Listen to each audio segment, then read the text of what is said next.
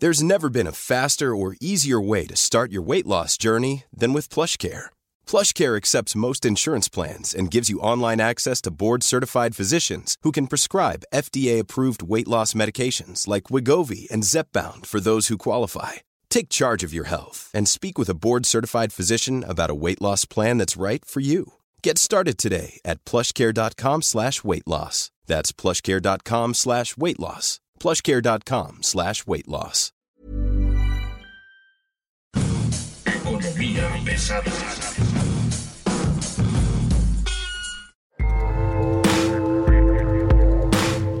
¿Cómo están ustedes? Bienvenidos, muy buen día. Está usted llegando a Economía Pesada, la explicación técnico, mágico, musical de cómo funciona la 4T y los retos a los que estamos enfrentándonos hoy. Ojo, es muy importante que usted entienda que lo que estamos nosotros dando aquí es parte de la historia viva de la economía nacional y bueno, pues un poco las advertencias sobre ello aquí están. Mi nombre es Luis Carriles, arroba Luis Carrujos y como siempre es un gusto estar con usted. En fin, vamos empezando con lo más importante y lo más importante que tiene que ver en este momento es un asunto del gran dilema que se enfrenta en Banco de México en este momento hay dos cosas, o hay tres cosas más bien, que están presentes en la agenda económica del país y tienen que ver con Banco México. Uno, la economía no está creciendo de la manera en que se preveía que lo iba a hacer. Las buenas noticias que tuvimos hace unos cuantas semanas, incluso meses, no están funcionando como creíamos, no estamos repuntando al ritmo que se traía. Hay un freno económico muy importante que ya estamos eh, viendo. La producción industrial de México está frenándose, literalmente se está frenando. Ojo, esto es muy importante. Estamos perdiendo prácticamente una tercera parte del crecimiento que traíamos en este año. Eso por un lado. Por el otro, la inflación subyacente en México en este momento está llegando al pico más alto Hoy estamos hablando de que al mes de agosto esta inflación ya está en 5.19, que apunta a ser la inflación más alta en los últimos 20 años.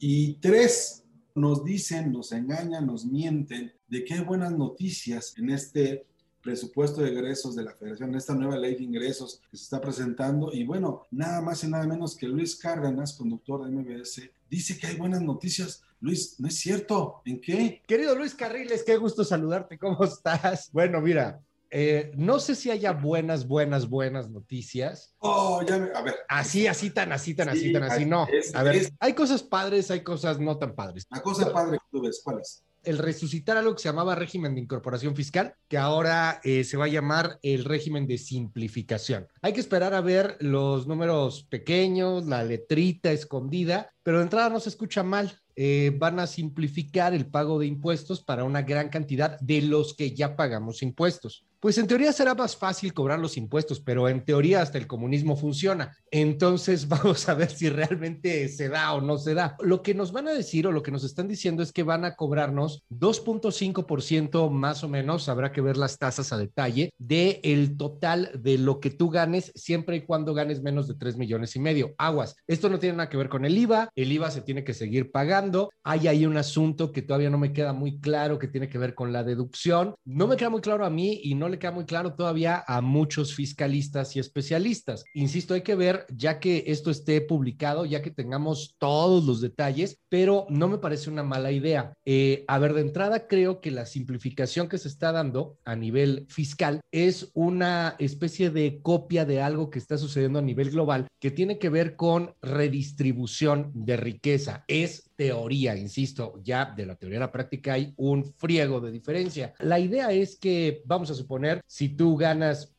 100 mil pesos en todo el año y facturaste esos 100 mil pesos en todo el año, pues solamente vas a pagar 2.500 pesos de esos 100 mil pesos y se, te vas a ahorrar todo el tema de los contadores y te vas a ahorrar todo el tema de estar buscando deducciones, etcétera, etcétera. Por ahí veía a un eh, muy joven fiscalista en las redes sociales, de hecho, que hacía una comparación entre el régimen de, de incorporación fiscal, este que se creó en el sexenio anterior, y lo comparaba con el régimen de simplificación fiscal. Y bueno, pues de acuerdo a para él convenía todavía más el anterior, el de incorporación fiscal, porque sí podías llegar a tener buenas deducciones. Aquí creo que no vas a poder tener deducciones. En el de Peña Nieto había una mayor facilidad para, digamos, este, pagar impuestos. Y había yo creo que también un mayor atractivo, porque, a ver, acuérdate que, si más o menos no me equivoco, el primer año era, eh, pues casi no pagabas nada, ¿no? El segundo año el 10%, el tercer año el 20%, así te ibas hasta que casi, casi que a los 10 años ibas a pagar el total de lo que realmente tenías que pagar. Y además tenías otras, otras ventajas. Podías darte de alta en el seguro social, eh, podías tener cierto acceso a créditos, podías entrar al tema de Infonavit incluso. En este no se cuenta todo ello.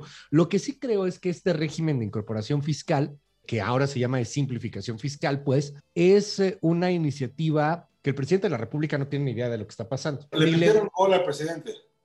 Pues no sé si le metieron gol. El tipo no sé cuándo o cómo haya pagado impuestos. Supongo que de alguna u otra manera tendrá que haberlo hecho. Pero eh, son temas que no entiende el presidente de la República. Sin embargo, a mí me parece que esto viene más bien de Ramírez de la O. Creo yo que viene por ahí, que Ramírez de la O siendo un economista destacado, un tipo a final de cuentas neoliberal, pero que entiende cómo se está moviendo el mundo, le apuesta a una mejor redistribución y a una facilidad para entrar a mercado formal. Esta es una buena noticia, curiosamente, para quien más hoy día es el colmo de la 4T, para quien detesta a la 4T, clase media, clase media alta, a los que llamó el presidente mediocres aspiracionistas, los que viven entre la del Valle y la Narvarte, por ejemplo, los que ya pagamos impuestos de alguna u otra manera, los que ya estás cautivo, los que ya de, de, alguna forma tienes que hacer malabares para tratar de deducir y te llega de todas maneras, eh, termina por ser muy alto. Eh, es una buena noticia, o sea, eh, de entrada así se escucha pero eh, pues puede ser una bola engañosa y que al final solo sirva para un discurso que se acabe luego, luego y que en las letras chiquitas veamos otra cosa. Yo creo que hay que esperar unas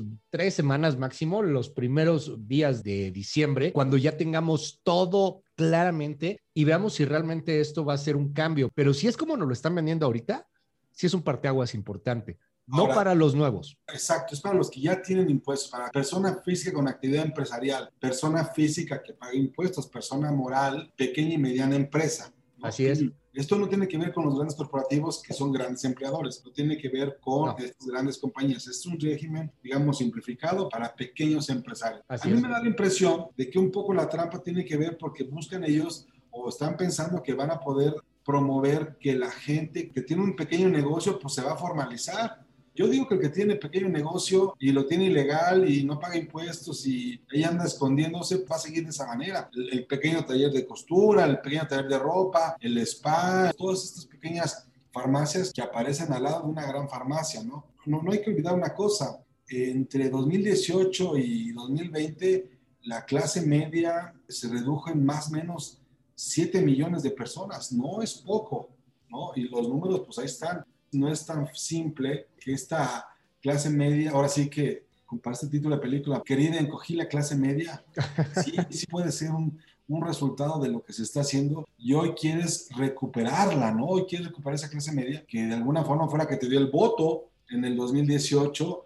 porque pues esos 30 millones de votos no fueron solamente de la clase más baja, fueron de gente desencantada de la clase media con lo que estaba ocurriendo en el gobierno en ese momento. Me parece que puede venderse políticamente como un guiño, pero también... Eh, digo, hay que esperar, es algo muy nuevo aún. Si esto realmente es como, como se está vendiendo de entrada y marca un parteaguas, espero yo que sea con una visión mucho más allá de la 4T. Es difícil, máxime pensando en un presidente que va y quiere regañar a la ONU y que piensa que todo el mundo gira alrededor de su ombligo, pues es complicado pensar que alguna de sus acciones podría ser trascendental. Sin embargo, el mundo está cambiando hacia la simplificación fiscal. Eh, hoy día en los foros del G20 o el G7 se discute el impuesto único de las grandes transnacionales, que es el del 15%, que tiene ahí un debate de en dónde vas a pagar, si vas a pagar donde vendes, si vas a pagar donde produces, pero aquí hay un tema muy, muy importante, querido Luis. Creo que de alguna u otra manera el mundo, lento, pero se está dando cuenta, así como se está dando cuenta hoy de que si lo seguimos contaminando nos va a cargar pifas y, y de que no vamos a tener planeta, también si seguimos en este discurso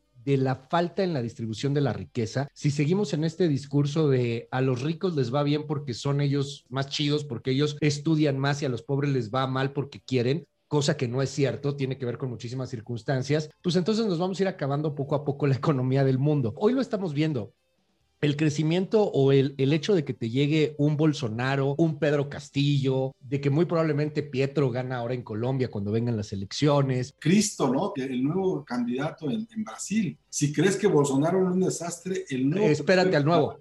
El nuevo tercer lugar que está creciendo enormemente en popularidad es, es, impresionante. O sea, lo mencionábamos hace unos momentos, el asunto con el riesgo político también está creciendo. Totalmente. Y, muchas de estas cosas se deben a un tema fundamental del cual creo que poco a poco en el mundo nos estamos dando cuenta de que tiene que haber una mejor distribución de riqueza. Eh, creo que la distribución de riqueza no pasa por el plan de López Obrador de, vamos a repartirle dinero directamente a todos los pobres del mundo. Este está cañón. Pero algo que sí funciona y funciona de manera inmediata relativamente es una simplificación fiscal, porque tú puedes tener eh, pues mayores incentivos para poder mover esta economía. ¿Cuál es el problema? Si tú sigues generando esta distribución de riqueza en donde muy poquitos se quedan con muchísimo dinero, la neta es que un par de ceros más en la cuenta de estos ultra megapoderosos no les va a hacer gran diferencia, ni tampoco en las empresas. El tema es que vas a seguir teniendo poblaciones descontentas que a final de cuentas van a votarte o van a generar un conflicto severo y vas a, tener cada vez más y más gobiernos ultra mega populistas que no nos llevan a ningún lado. O sea, ya sabemos a dónde nos va llevando el populismo. Siempre termina mal. El tema es que estos crecimientos que sí se dieron durante el neoliberalismo son crecimientos macro, son crecimientos a nivel de datos eh, económicos que tienen que ver con el Producto Interno Bruto, pero que no necesariamente se reflejan en el bolsillo de nosotros como mexicanos. Les va bien a algunos poquitos, pero a la gran mayoría les sigue yendo igual o peor aún, les va peor. Antes de la pandemia no había mejorado gran cosa tampoco, ¿eh? De hecho, no había mejorado a nivel micro, a, a nuestro nivel. O sea, a nivel macro tenías un crecimiento bastante mediocre, pero lo tenías en el caso mexicano, y, y, yo en este punto lo traslado más bien al, al nivel global, o sea, va, vas viendo cómo el PIB global sí ha ido subiendo, algunos países han subido más que otros, eso es lo más normal del mundo, pero lo que sí pasa casi en la mayor parte de países eh, que adoptan estas medidas neoliberales es que no hay un reflejo en su economía, en la economía del ciudadano. Mira, eh, podemos pensar en los europeos, por ejemplo. A los españoles no les está yendo tan bien, por ejemplo. Portugal, Francia, Portugal, España. Francia, simplemente... Reino Unido, ¿no? Macron intenta poner algunos impuestos eh, con respecto a combustible y transporte y te nacen los chalecos amarillos. O sea, hay, hay, una deficiencia en la distribución de la riqueza a nivel global y esto tiene que corregirse. Es algo que se está discutiendo y que creo que va a pasar por este tipo de esquemas de regímenes de simplificación fiscal, no de repartir dinero directamente, sino al contrario, de tratar de hacer que la lana se mueva y que tengas incentivos para que este dinero se mueva. Que eh, la economía sea circular, ¿no? Que haya una mayor economía circular. Que tengas una economía circular. Pero es un concepto que en la 4T no puedes ni tocar. El plan global de contra la pobreza del señor Andrés Manuel López Obrador era un billón de dólares, mil millones de dólares, para dárselo a 750 millones de pobres sin intermediación alguna, mediante una tarjeta o un monedero electrónico. O sea, un esquema asistencialista global, el Banco Mundial del Bienestar, en el que estaríamos hablando de darle, fíjate, 1.33 dólares por cada pobre. O sea, no, no, una, dos, o cree que un billón de dólares es un millón de millones, o no sabe que en dólares un billón es mil millones. Es impresionante eso. Eh, coincido contigo, el presidente de la República creo que fue a tener una fantasía en la Organización de las Naciones Unidas. Eh, se convirtió quizá en uno de los presidentes más onanistas que ha tenido la ONU. No tiene sentido. El mundo no está hablando de lo que dijo López Obrador, lo decía como un comentario, eh, mejor dicho, como una declaración, como un discurso hacia México y, y, hacia que la gente que lo adora diga, ah, es ahora el líder mundial y, en fin, eh, fantasías que no tienen mucho sentido. La simple idea de decir un billón de dólares. No, no bueno. No, a él se le hace mucho. No le cabe en la cabeza que, por ejemplo, la pura refinería de Dos Bocas son casi 12 mil millones de dólares. Me queda claro que en ese plan que presentó en la ONU, no, no llamó un economista. Además, agrégale otra cosa. Esto es anual.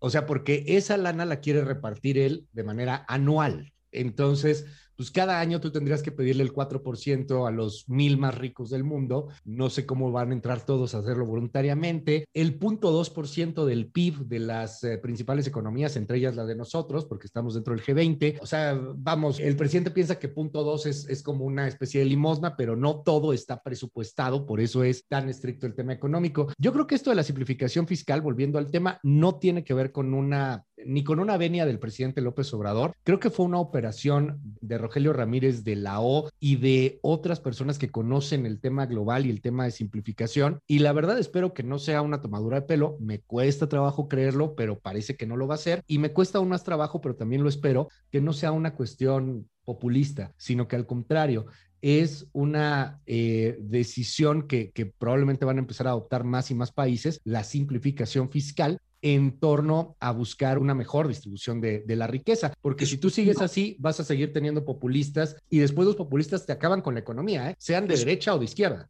Es un guiño a la, clase media, es una apuesta que la clase media defina, digamos, lo que viene en el corto y mediano plazo no creo que solo sea un guiño, es más, creo que no lo entiende como, como un guiño. No sé si con esto ya la clase media va a amar a López Obrador. Es más bien un, un equilibrio, ¿no?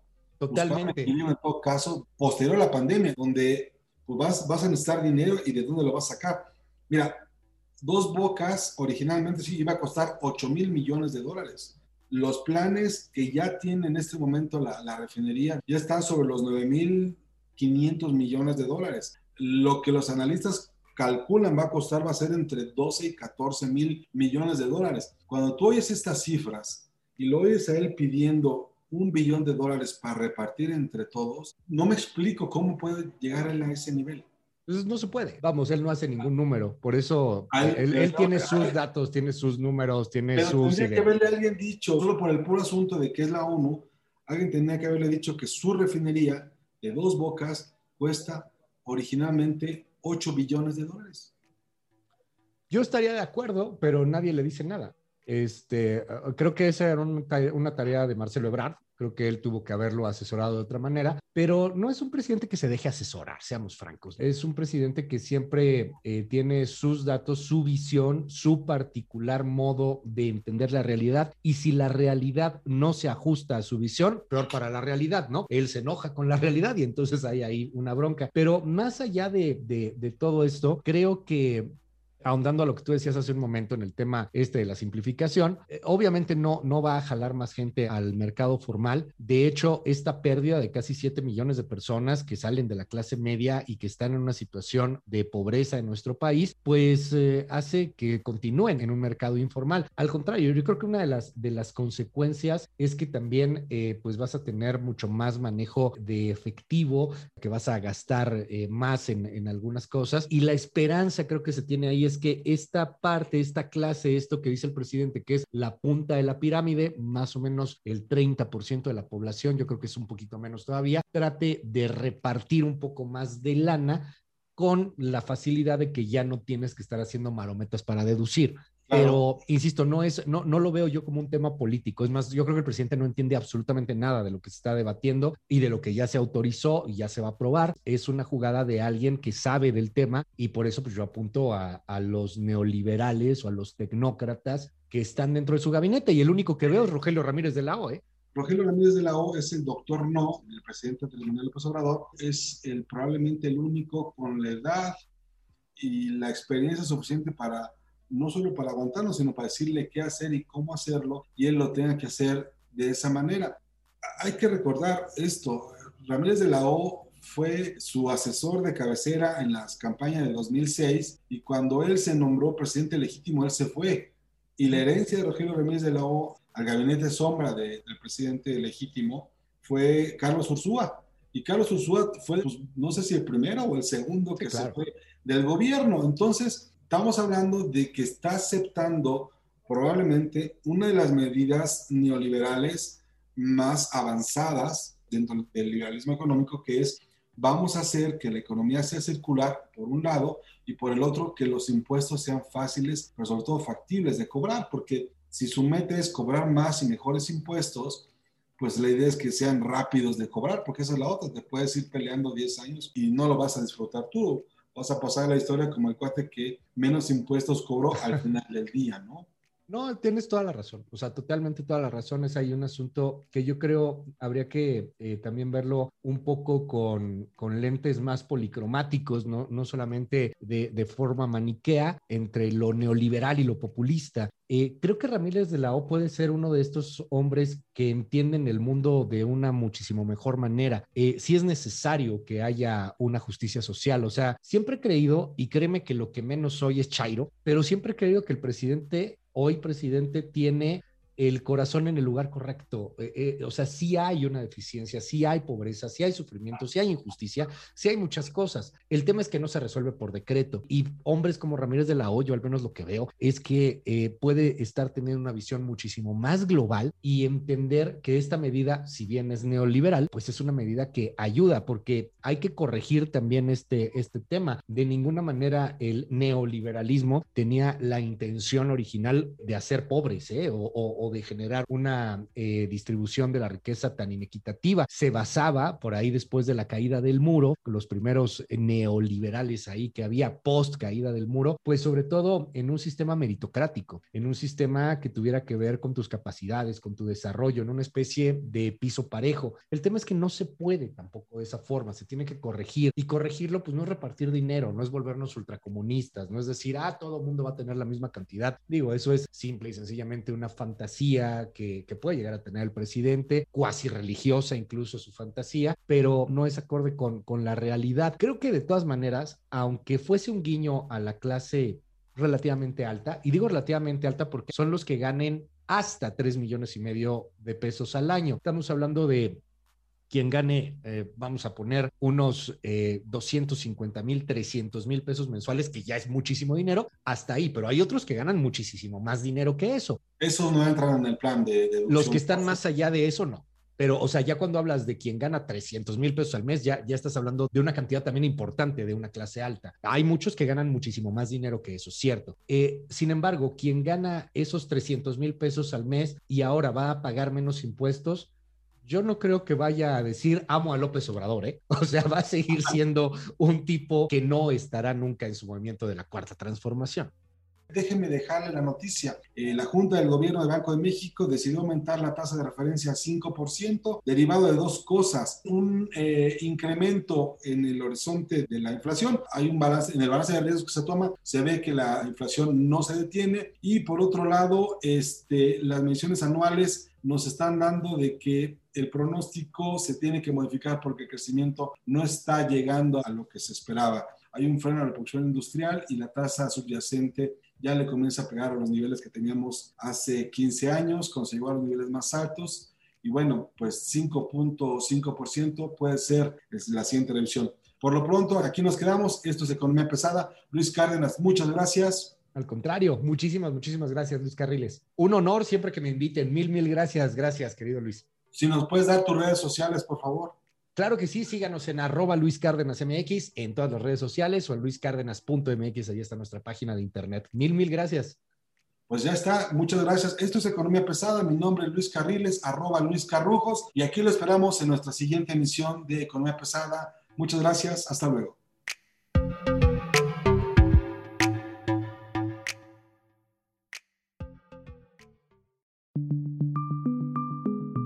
Es una producción de la Organización Editorial Mexicana.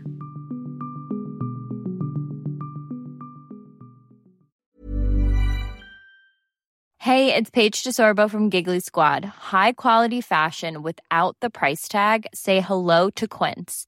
I'm snagging high-end essentials like cozy cashmere sweaters, sleek leather jackets, fine jewelry, and so much more. With Quince being 50 to 80% less than similar brands and they partner with factories that prioritize safe ethical and responsible manufacturing. I love that. Luxury quality within reach. Go to quince.com slash style to get free shipping and 365 day returns on your next order. quince.com slash style